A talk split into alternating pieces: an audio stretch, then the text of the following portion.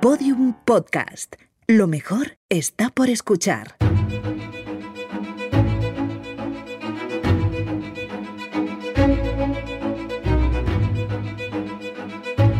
Placentera, un podcast de sonajero de Fisher Price.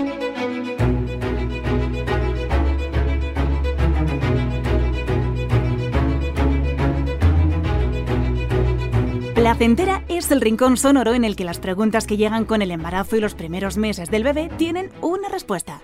El oído es el sentido que nos une desde el principio.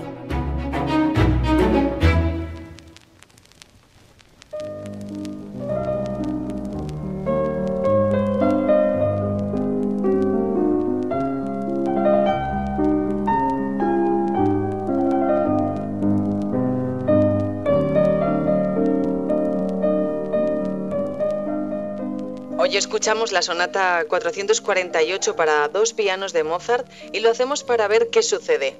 El efecto Mozart es una de las teorías de los beneficios de la música para los niños y hoy nos preguntamos por ello, ¿es mito o realidad?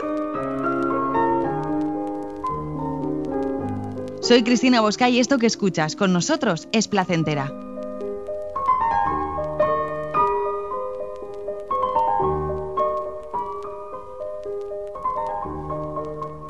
Episodio 7.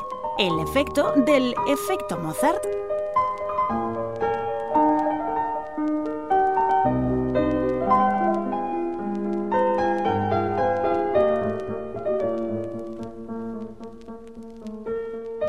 Me acompaña Pachi del Campo, musicoterapeuta, director del Instituto Música, Arte y Proceso. Hola Pachi. Hola. Bueno, ¿de verdad Mozart nos hace más listos antes y después de nacer? No, lo siento, pero no.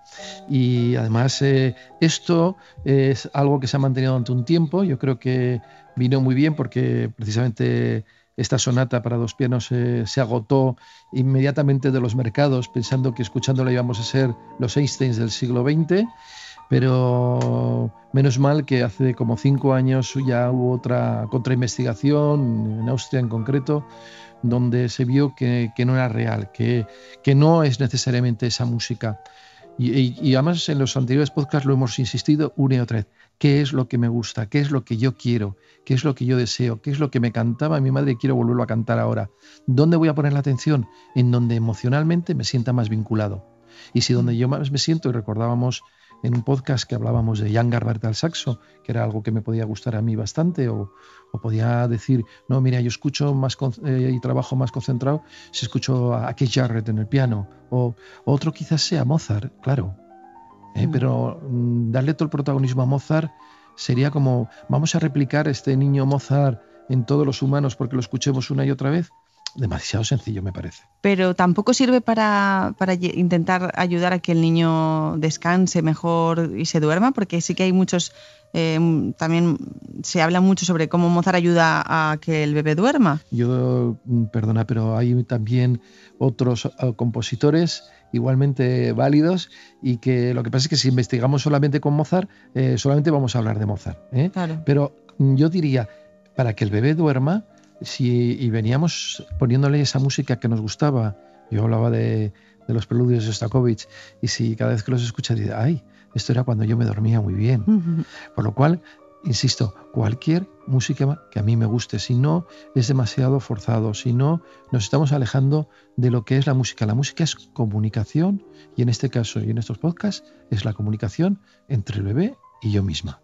Yo he llamado a mi madre para, para, preguntarle y que me recordase las canciones que me cantaba ella cuando era pequeña, porque cuando oigo su voz con, con su nieto y cómo le canta, me vienen unos recuerdos preciosos. Y digo, ay, enséñamelas, enséñamelas, mamá. Y me dice, si es que me las inventaba siempre. Y lo dice como un poco apenada, como si fuese una mala, hubiese sido una mala madre, ¿no? Al inventarse las canciones. Claro, no, yo creo que entonces le teníamos que haber invitado, en vez de invitarme a mí, invitarle a tu madre para que hable de esa experiencia, porque es justo de la que estamos hablando.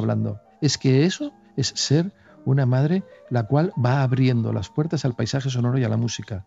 Esa madre que te estaba reafirmando, que te estaba descubriendo el mundo con lo que ella estaba traduciendo, inventando en el momento. ¿eh? Y además te diría que si te las llegas a aprender algunas, cuando se las cantes a tu bebé, mm. eh, se va a sentir muy cómodo porque vas a transmitirle también lo que a ti te pasaba. Entonces ahí me vas a decir, ¿y para qué voy a ir a poner a Mozart? Claro. Pero bueno, sí que habrá alguna música que, que, también le ayude, quizá cuando sea un poquito también más mayor, ¿no? A concentrarse, a jugar. Eh, sí, podrá haber algunas músicas, pero, y, pero tendremos que, como tenemos todavía tiempo, acaba de nacer, tenemos tiempo para enseñarle a decir con qué te sientes, con qué te relajas más, qué es lo que te ayuda a concentrarte. Y esas músicas ir poco a poco como guardándoselas en ese álbum sonoro que tenemos que ir eh, haciendo en la vida, ¿no?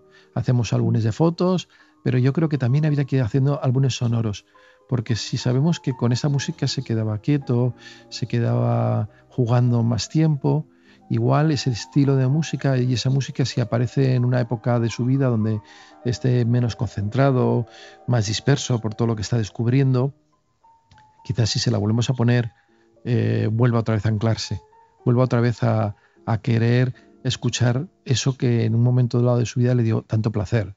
Eso sería descubrir el mundo. Es que yo creo que lo bueno que tiene la, música es que nos ayuda a descubrir el mundo y mm. nos ayuda a identificarnos con momentos. Y si todos nos identificamos con lo mismo, eh, creo que nos estamos un poco como deshumanizando. Mm. Pues me queda claro, Pachi. Como el resto de la estimulación temprana, la música debe ser un juego, una diversión y es a lo que nos dedicamos, a disfrutarla. Mi hijo se divierte con cada pequeño sonido o ruido que provoca y eso es la música como juguete.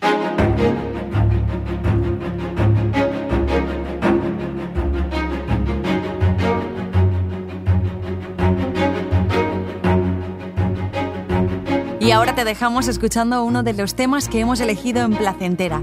Disfrútalo y hasta el siguiente episodio.